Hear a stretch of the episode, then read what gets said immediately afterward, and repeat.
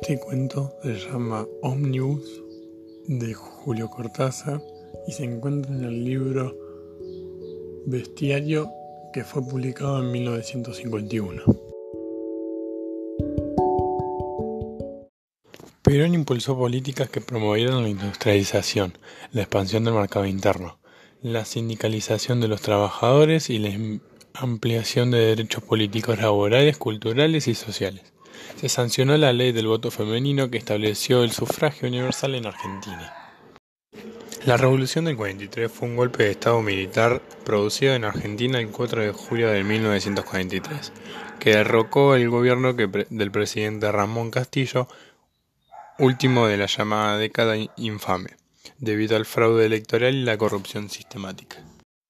Los días 17 y 18 de octubre de 1945, obreros de la Gran La Plata realizaron una masiva movilización en el marco de una protesta nacional, conocida como el Día de la Lealtad por la liberación del coronel Juan Domingo Perón, que había sido secretario del Trabajo, ministro de la Guerra y vicepresidente.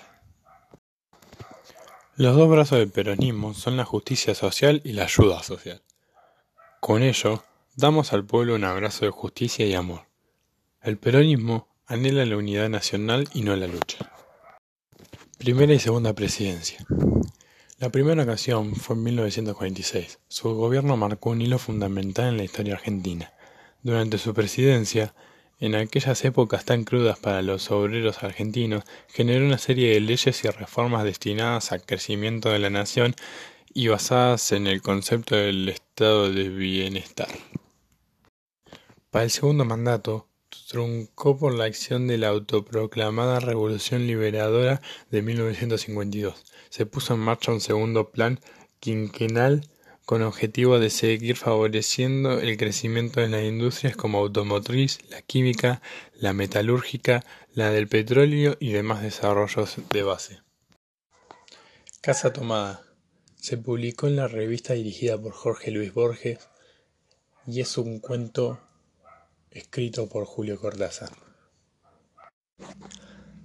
Casa tomada nos permite ilustrar la noción de lugares y formas del poder, puesto en lo que estaba en juego con la irrupción del peronismo era en qué forma iba a repartirse el poder político quién iba a ejercerlo y si el espacio de la República Argentina iba a abrirse a todos los ciudadanos.